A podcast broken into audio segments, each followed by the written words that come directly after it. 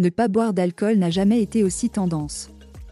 Anonymes comme célébrités n'hésitent plus à célébrer leur sobriété en ligne. C'est ce qu'on appelle le soberversary. On vous explique. C'est la contraction des mots anglais sober et anniversary, soit l'anniversaire de la sobriété. Le soberversary s'est imposé sur les réseaux sociaux, relayé par des internautes visiblement fiers de ne plus boire d'alcool. Si la consommation de boissons alcoolisées a augmenté pendant la pandémie, des défis comme le Dry January ont tenté de rendre tendance l'arrêt de consommation d'alcool.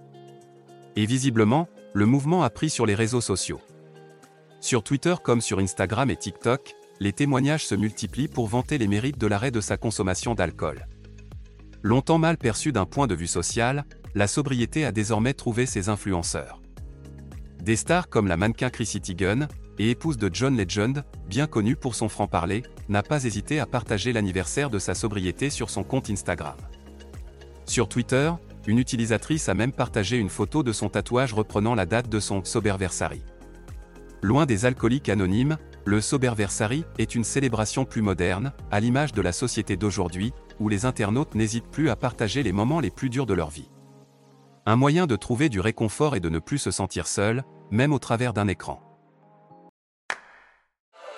ETX Studio. ETX Studio. ETX Studio.